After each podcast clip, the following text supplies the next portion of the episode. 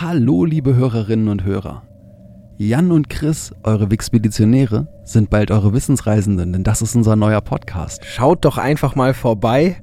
Ihr findet uns in eurer Podcast-App unter Wissensreisende und dann könnt ihr uns auch weiter zuhören und wir sehen uns sicher dort. Und jetzt viel Spaß mit der nächsten Folge Wixpedition. Wenn ihr schon immer wissen wolltet, wie eine Trinkbecherform euch bis in die Jungsteinzeit zurückbringt, ob eine Kettenrüstung wirklich eine gute Rüstung ist und wo sie eigentlich herkommt und ob Kodikologie mit Fotografie zu tun hat, dann seid ihr hier genau richtig. Wixpedition, uh, Wixpedition,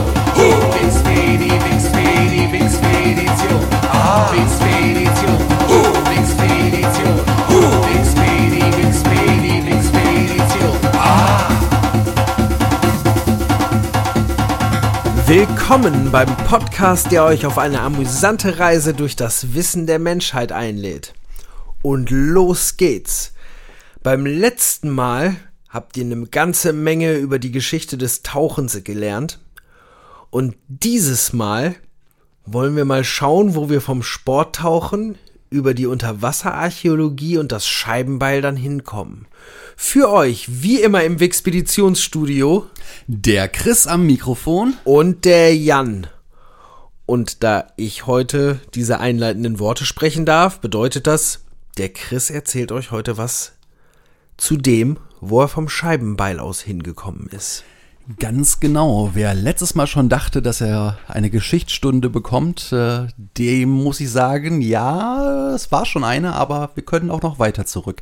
Vom Scheibenbeil aus bin ich nämlich zur Trichterbecherkultur gekommen. Trinkbecherkultur? Mm. Nee, die Trichterbecherkultur. Also kann man durchaus auch gut draus trinken aus dieser Form, aber was es damit auf sich hat, erzähle ich euch gerne jetzt. Also, die Trichterbecherkultur ist eine archäologische Kultur der Jungsteinzeit. Also meine erste Assoziation bei Trichterbecher ist eine Schnabeltasse. Ich glaube, die Kultur ist etwas später gekommen. Okay. Ähm, wie weit denkst du, dann sind wir heute zurück? Wo liegt denn die Jungsteinzeit? Die Jung oh, wo liegt die Jungsteinzeit? Ich gehe davon aus, du wirst es mir erzählen. Ich bin ja hier, um was zu lernen. Gut, die Jungsteinzeit ist der Zeitabschnitt von circa 4200 bis 2800 vor Christus. Diese Trichterbecherkultur befand sich im nördlichen Mitteleuropa, im mittleren Osteuropa, in Dänemark und in Südskandinavien. Und der Begriff Trichterbecherkultur wurde um 1910 von Gustav Cosima erfunden oder beziehungsweise das erste Mal benannt und zwar nach dem typisch in dieser Zeit verwendeten Becher mit Trichterrand. Gibt ja auch Sinn. So. Trichterrand? Ja, ähm, also das ist ein Gefäß, das äh, oben, also das, das sieht unten aus ähm, im Grunde wie ein umgedrehter Helm. Eigentlich sieht es insgesamt aus wie ein umgedrehter Helm, wenn ihr euch das mal so anschaut. Und das, was charakteristisch ist, ist, dass das irgendwann mal ähm, einen Bereich hat, der dann wieder nach außen aufgewölbt ist. Okay. Ja, und das nennt sich halt dann ein Trichterbecher. So, da gibt es halt auch verschiedene Grundformen, aber allen ist halt gemein, dass sie sich nach oben hin erweitern. Okay. So, der genaue zeitliche und räumliche Ursprung ist immer noch nicht geklärt. Verlässliche Daten stammen aus einer Grabung im ostholsteinischen Wagels. So, und diese verlässlichen Daten fragt man sich auch gut, äh, die werden da wohl kaum reingeprintet haben, made in äh, Ostholstein 4200 vor Christus.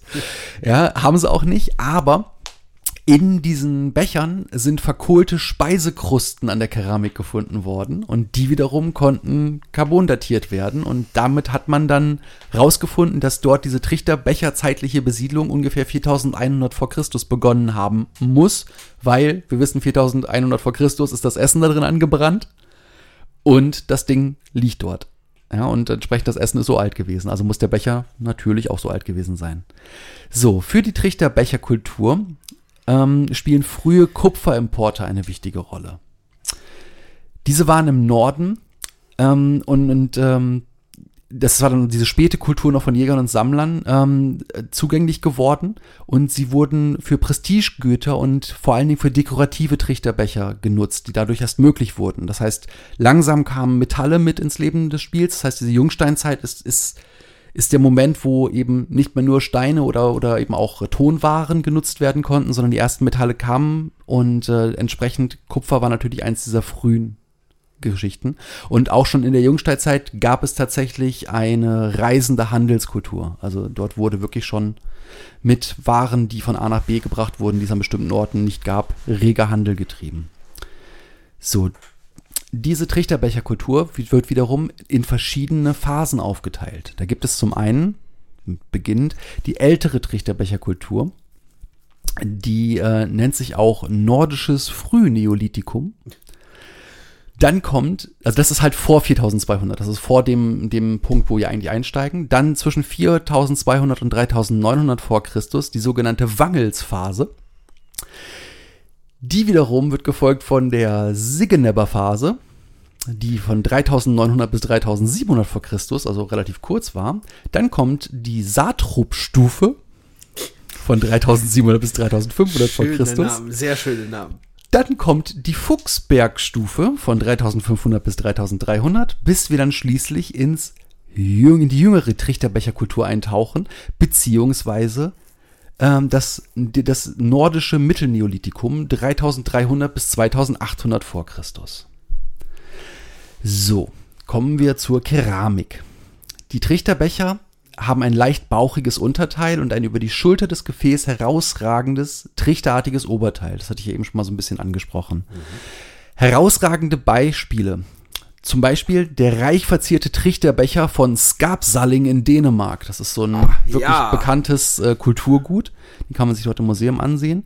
Außerdem typisch für diese Zeit sind Amphoren, Kragenflaschen, Backteller. Diese Backteller denkt man auch so, äh, was meinen die jetzt genau? Das sind Tonscheiben, ähm, und große äh, und große eingegrabene Tongefäße zur Lagerung. Ja, also es gab ganz verschiedene Möglichkeiten, was man alles aus dem Ton machen konnte. Und das waren halt eben diese frühen Werkzeuge, womit wir auch schon gleich bei Beilen und Werkzeugen der Zeit sind. Charakteristisch sind überschliffene Felsgestein- und Feuersteinbeile. Diese wurden zur Holzbearbeitung, aber auch als Statussymbol genutzt. Außerdem in dieser Trichterbecherkultur kam eine ganz, ganz, ganz wichtige Erfindung in das Leben der Menschen. Was mag das gewesen sein? Das Rad. Das hat Ja. der Trichterbechermann. Ja, zum nicht zum, ob er es unbedingt erfunden hat, ist eine andere Frage, aber er hat es irgendwann zu nutzen gelernt, denn in der Trichterbecherkultur taugt das Rad spätestens circa 36, 36 vor Christus auf. Ja, und dieser Nachweis ist wiederum über ein datierbares Trichterbechergefäß äh, möglich, auf dem eine Wagenabbildung ist. Ja, somit konnte man an ihm schließen, alles klar, die müssen Wagen gekannt haben, also spätestens zur Zeit dieser Erstellung dieses Bechers muss es das Rad gegeben haben. So, die Siedlungen in dieser Zeit. Da gibt es nur wenige bekannte Hausgrundrisse und diese sind meistens klein und oval. Ja, man hat lange gedacht, dass dort äh, diese Langhäuser, wie sie einem früher in der Schule zum Beispiel gezeigt wurden, äh, normal waren. Aber diese Langhausgrundrisse, die man zunächst als typisch erdachte, werden heute als Gräber eingestuft. Ja, eine Ausnahme wiederum bildet der mehrfach gefundene Hausgrundriss von Flögeln. Ja, Flögeln liegt im Kreis Cuxhaven und dieser Hausgrundriss ist rechteckig. Das scheint aber wirklich eine, eine Besonderheit der Menschen in, oder der Frühmenschen um Cuxhaven herum gewesen Der zu sein. Hausgrundriss von Flögeln. Ja, also aber wir leben heute hauptsächlich in flögelschen Hausgrundrissen, wenn man genau drüber nachdenkt. Ne? Das hat sich quasi durchgesetzt. Aus Hobbithöhle wurde Mehrfamilienhaus. Jetzt wird alles klar. So, des Weiteren gab es in dieser Zeit natürlich auch Monumentalbauten. Ja, dort sind äh, zum Beispiel die Erd- und Pfostenwerke aufzuführen. Das sind meist aneinandergereihte länglich-ovale Gruben, die wohl als Grabanlagen angelegt worden sind, die häufig mit Palisaden umstanden waren. Außerdem gibt es aus dieser Zeit auch viele Megalithanlagen, also sprich das, was man so als äh, Hünengrab kennt. Ja, circa 10.000 Steinkammern äh, aus Findlingsblöcken aus dieser Zeit sind bis heute identifiziert worden. Häufig finden sich darin auch Trichterbecher. Das sind so diese wirklich ganz typischen Hünengräber. Und davon hat man natürlich heute auch Sachen identifiziert, wo nur noch zwei Steine lagen, dass man irgendwann genau gesagt hat, die sind dann behauen worden, die passen hier nicht in die Landschaft. Und äh, das müssen einem einfach auf jeden Fall Hühnergrä Hühnergräber, nicht Hühner, nicht Hühnergräber. Hühnergräber. Hühnergräber sind wesentlich kleiner und sind aus Kieselstein gebaut. Nein, sind sie natürlich nicht. Also Hühnengräber, große, dicke Steine, Grabanlagen. Ich habe gerade gedacht, Hühnergräber, das sind doch die Fritteusen in der Pommesbude, oder? Das könnte man auch so sagen. Das ist äh, die Hühnerapokalypse im brodelnden Fett. Die Trichterbecherkultur war die Zeit, dass das erste Mal die Jagd keine Rolle mehr spielte und eine sesshafte Lebensweise von- mit Ackerbau und Tierzucht zur Regel wurde. In den Küstenregionen wurde, wurde dementsprechend natürlich zusätzlich gefischt und auch Robben und Wale wurden bejagt. Ja, also eine große Zeit von Umbrüchen. Die Sozialstruktur der Trichterbecherkultur. Es wird vermutet, dass eine gesellschaftliche Hierarchie, an deren Spitze es Häuptlinge und Priester gab, vorherrsche. Als Beweise dafür wurden die aufwendigen Monumentalbauten gewertet, denn diese ergeben nur Sinn, wenn eine hohe Ritualisierung vorliegt, weil sonst schlicht und ergreifend die Leute nicht Lust dazu haben, ähm, so viel Aufwand in etwas zu stecken, das keinen direkten Nutzen für sie hat. Das Klima in der Trichterbecherkultur. Äh, es entwickelte sich ähm, im späten Atlantikum bis ins sogenannte Subboreal. Dabei waren die Durchschnittstemperaturen höher als heute. Oder zumindest noch höher als heute. So, man könnte zu diesem Thema noch stundenlang weiter berichten, das wollen wir aber gar nicht tun. Ich dachte, so ein kleiner Einstieg in die Trichterbecherkultur ist genau das, was wir hier und jetzt brauchen. Und äh, von der Trichterbecherkultur aus hat der Jan dann wieder die Chance gehabt, weiterzugehen in der Wikipedia. Und er hat dort als nächste Linkpunkte die Pfeilspitze und dann die Botkin-Spitze genommen. Und wo er dann angekommen ist, das erzählt er euch ganz einfach selbst. Man könnte sagen, ich habe meinen Pfeil mit der Botkin-Spitze zielgenau in eine Kettenrüstung geschossen. Und genau darum soll es dann jetzt auch gehen. Die Kettenrüstung oder der Kettenpanzer ist eine Rüstung, wie der Name schon sagt, aus ineinander verflochtenen Metallringen. Diese Ringe sind entweder feuergeschweißt oder vernietet, teilweise auch gestanzt. Okay? Im Hochmittelalter war das die gängigste Körperpanzerung.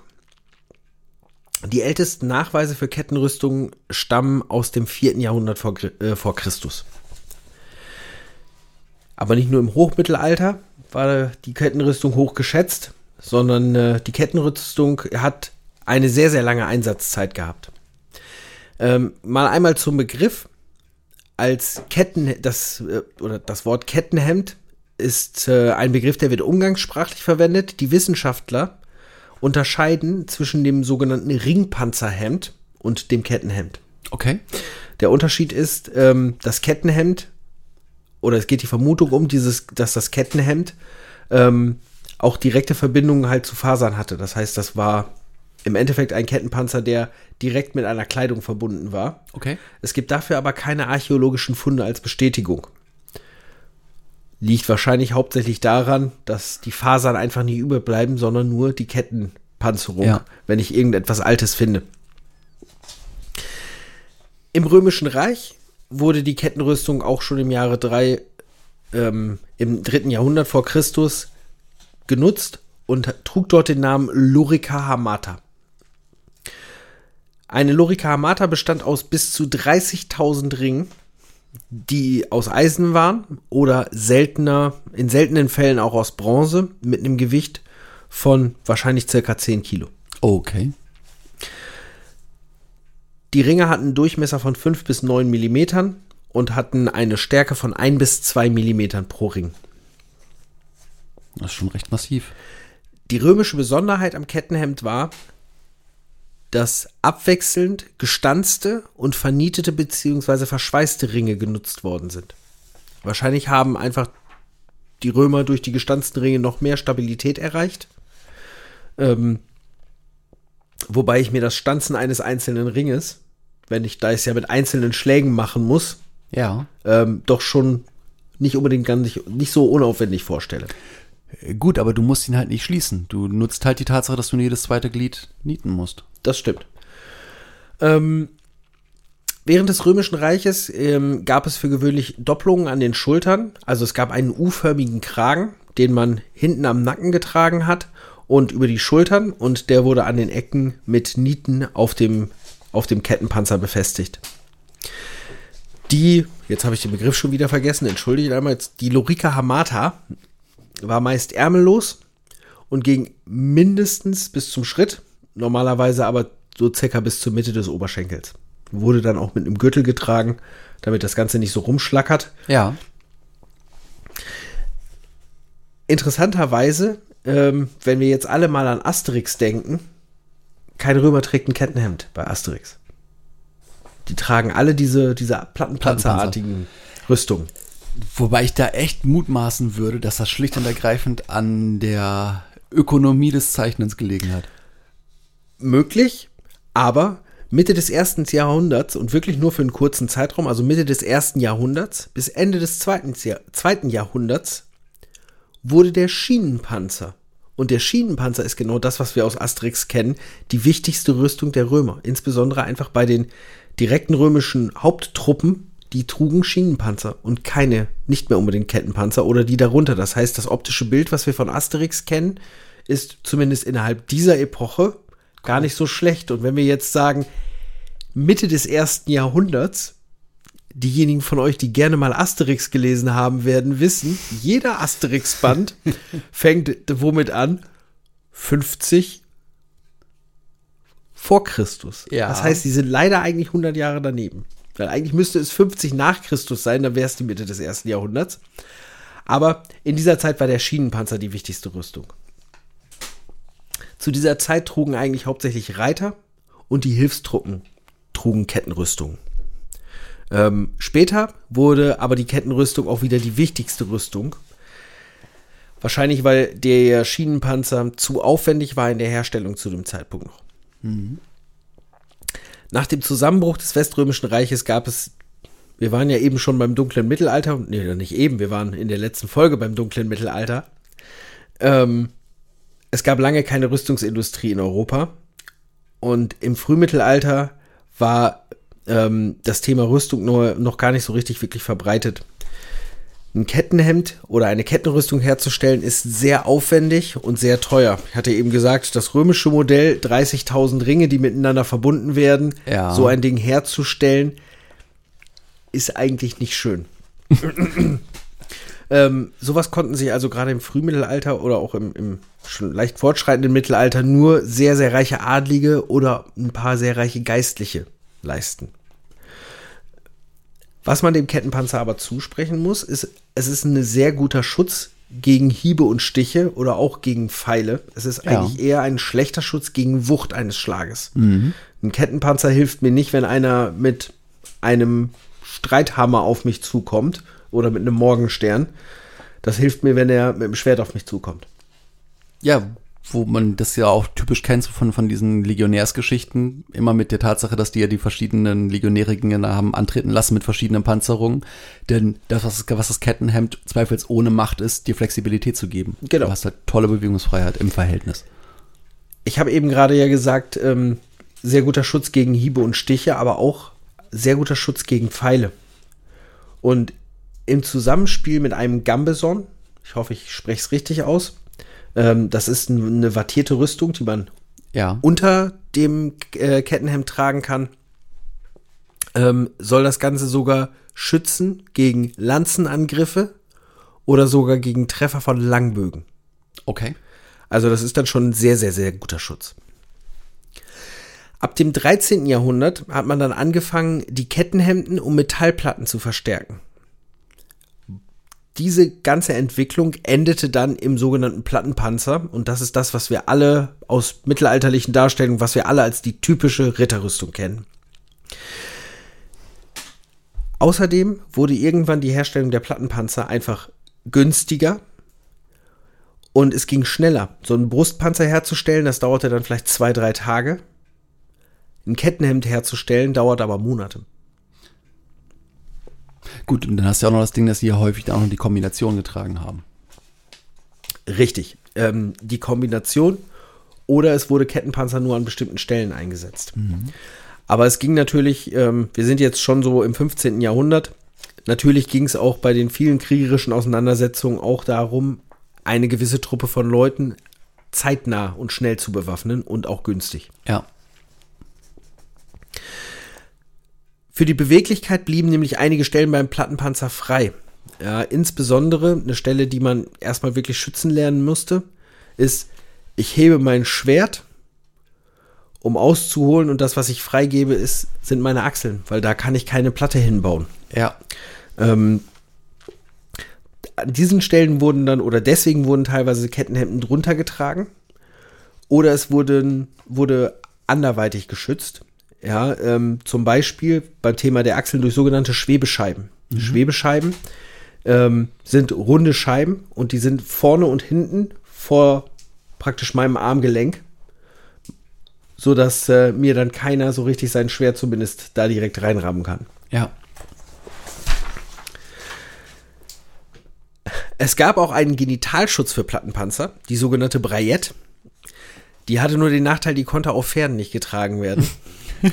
ja, da konnte man nicht mit reiten. Ich kann mir gut vorstellen, warum. Das war wahrscheinlich nicht besonders angenehm. Das heißt, das war eher eine Thematik für Fußsoldaten. Kommen wir jetzt aber nochmal zurück zum Kettenhemd. Ähm, wie stelle ich so ein Kettenhemd her? Es geht eigentlich damit los, dass ich den sogenannten Wurm herstelle. Und zwar, ich äh, wickle Draht, jetzt nehmen wir einfach mal wirklich diesen, diesen 1 mm Draht, den wir vorhin auch schon besprochen haben, den wickle ich auf einen Stock. So, dann habe ich eine ganz lange Spirale und dann schneide ich, dann ziehe ich das ab von dem Stock und schneide das längs auf. Und dann bekomme ich ganz viele Ringe.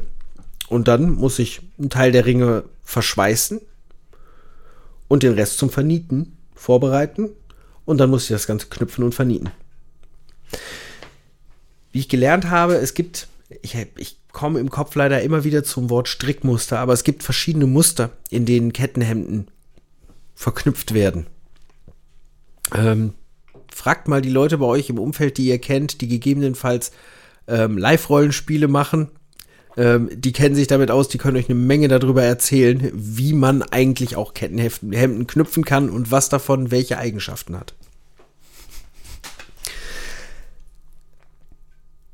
In der Neuzeit sind eigentlich die Plattenpanzer und die Kettenrüstung großteilig verschwunden.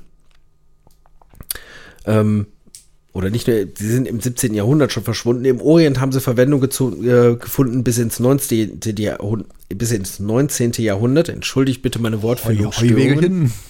Ähm, Im Ersten Weltkrieg und im Zweiten Weltkrieg gab es aber tatsächlich wieder Einsatz für Kettenpanzer. Und zwar im Ersten Weltkrieg ähm, haben britische Panzerbesatzungen einen Gesichtsschutz aus Ketten getragen gegen Splitter. Ja. Und im Zweiten Weltkrieg wurde zum Beispiel bei amerikanischen Bomberbesatzungen wurde das Gesicht mit einem Kettenpanzer vor ähm, Splittern der Flakgranaten geschützt. Heute gibt es eigentlich gar nicht mehr so viele Bereiche.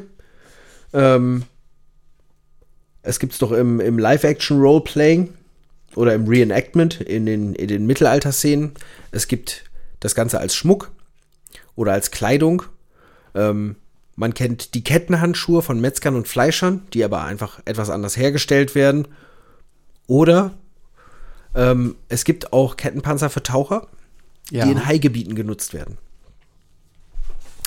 Ähm, was ich noch sehr spannend fand zur Kettenrüstung, und das fand ich war, war ein toller Fakt, ähm, das Thema Rost. Ich habe ja eben gesagt, die Kettenpanzer wurden oder die frühen Kettenpanzer wurden aus Eisen hergestellt. Und dann stellt sich natürlich die Frage, was musste eigentlich so ein römischer Legionär alles machen und wie lange musste der tagsüber sein, seinen Kettenpanzer eigentlich pflegen, damit das Ganze funktional bleibt? Und die Antwort, die ich dazu gefunden habe, war gar nicht. Er muss ihn nur tragen. Weil die Ringe untereinander reiben sich ansetzenden Rost ab. Das, was halt nicht passieren darf, ist, ich darf nicht mein Kettenhemd einfach auf den Haufen werfen und dann Jahr liegen lassen. Dann habe ich nämlich nur noch einen Block. Ja. Also, wenn ihr euch das nächste Mal irgendwann auf einmal besonders schützen müsst, dann wisst ihr jetzt zumindest in Grundzügen, wie ihr euch ein entsprechendes Kettenhemd zusammenbauen könnt. Ja, man könnte drüber nachdenken, ob mangelndes WD-40 der Niedergang des römischen Imperiums war. Möglich ist das. Also es geht aber natürlich von der, von der Kettenrüstung jetzt auch noch weiter. Und zwar von der Kettenrüstung hat der Chris sich aufgemacht ins Hochmittelalter, Ja, das Wort steht da wirklich. in die Mediävistik. Äh, korrekt. Und jetzt gucken wir mal, wo er dann angelandet ist. Richtig, das, was ich heute für euch mitgebracht habe, ist Die Kodikologie. Wenn ihr den Blick von Jan in diesem Moment sehen würdet, dann äh, wüsstet ihr, ihr seid nicht alleine damit, dass ihr das Wort noch nicht gehört habt. Also ich habe jetzt zwei, zwei Vermutungen. Erstens, es hat was mit Filmen zu tun, mit, mit Fotografiefilmen, Kodak oder es ist irgendeine medizinische Fachrichtung. Äh, zweimal nein. Oh, verdammt. Okay, Denn- schade. Die Kodikologie befasst sich mit der Herstellung, dem Aufbau, der Form, der Gestaltung und der Aufbewahrung von Büchern. Deshalb spricht man auch von Buchkunde. Ja, das Ganze kommt von lateinisch Codex gleich Buch. Oder man sagt auch Handschriftenkunde, denn die historische Hilfs diese historische Hilfswissenschaft bezieht sich nämlich letztendlich ausschließlich um Handschriften. Ja, also sprich, es sind nicht generell Bücher, sondern es müssen handgeschriebene Bücher sein. Sonst ist es nicht die Kodikologie. Okay, dann ist also meine Frage, ob man sie nicht einfach in einen Bücher, Bücherschrank stellt, dann auch beantwortet. Ja. Fangen wir mal an. Im 19. Jahrhundert war die Handschriftenkunde neben der Bibliotheksgeschichte, der Internabelkunde, das äh, befasst sich mit den wie gedruckten Büchern aus dem 15. Jahrhundert, der Bibliographienkunde, Verzeichnisse von Literaturnachweisen, ein zentraler Bestandteil der Bibliothekswissenschaft. Der Name Kodikologie jedoch kam erst nach dem Zweiten Weltkrieg in Frankreich und Belgien auf. Dieser Begriff wurde, jetzt sind wir wieder bei einem Franzosen, ich weiß nicht, warum es uns irgendwie in jeder Sendung mindestens einmal um einen Franzosen geht. Aber von- jetzt bin wenigstens mal ausnahmsweise es nicht ich, sondern du bist es, weißt du, dann, dann bin ich nicht der Einzige, der französische Namen falsch ausspricht. Also in diesem Falle, der war der nette Herr, der Monsieur Alphonse Dain. Und der hat circa 1944 bis 1949 diesen Begriff gebraucht. Davor war der Begriff Kodikographie gebräuchlich. 1950 forderte ein weiterer Franzose, François Mazzei, dass die Kodikologie eine eigenständige ständige wissenschaftliche Disziplin werde. Er formte eine neue Beschreibung des Begriffes als Archäologie des Buches. Ihr konkretes Objekt ist das Buch und seine technischen Aspekte, deren Ergebnisse von den historischen Disziplinen genutzt werden kann. Heute wird sie hauptsächlich von Bibliotheken betrieben, die einen großen Handschriftenbestand haben. So entstand bereits eine umfangreiche Katalogisierung mittelalterlicher Handschriften. Ja, ist also durchaus etwas, das heutzutage gemacht wird und äh, das durchaus auch wichtig ist, weil das natürlich alles Material ist, das dadurch, dass es haupt, haupt, also aus organischen Materialien besteht, natürlich einen gewissen Verfall hat und deswegen muss das schon gepflegt werden. Methoden. Oh. Zur Erforschung eines Kodex kommen verschiedene wissenschaftliche Disziplinen zum Einsatz. Zum einen die Philologie und Historistik. Nein, das ist die Historik. Ich werde das nochmal kurz korrigieren. Die Philologie und die Historik. Ja, die sind für die zeitliche und sprachliche Einordnung zuständig. Dann die Statistik, um Stammbäume, sogenannte Stemata, zu erstellen. Dabei werden zeitliche und regionale Ausbreitung von Schrift und Schmuckformen ausgewertet. So können Texte, die in mehreren Kodizee vorkommen, in eine zeitliche Abfolge gebracht werden.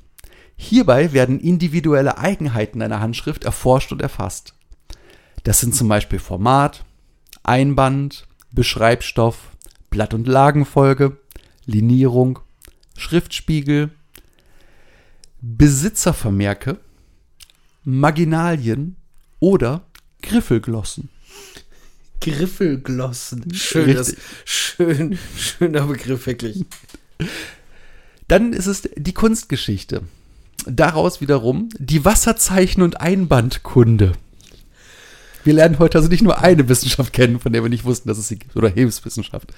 Ja, mit der Wasserzeichen- und Einbandkunde kann man das Alter eines Buches mittlerweile auf etwa fünf Jahre genau einschätzen. Wow. Ja, weil man mittlerweile einfach nur gut die, die Datenbank einfach hat. Das ist das, was in den letzten 30 Jahren einfach mit dazu gekommen ist, dass man wirklich direkt vergleichen kann.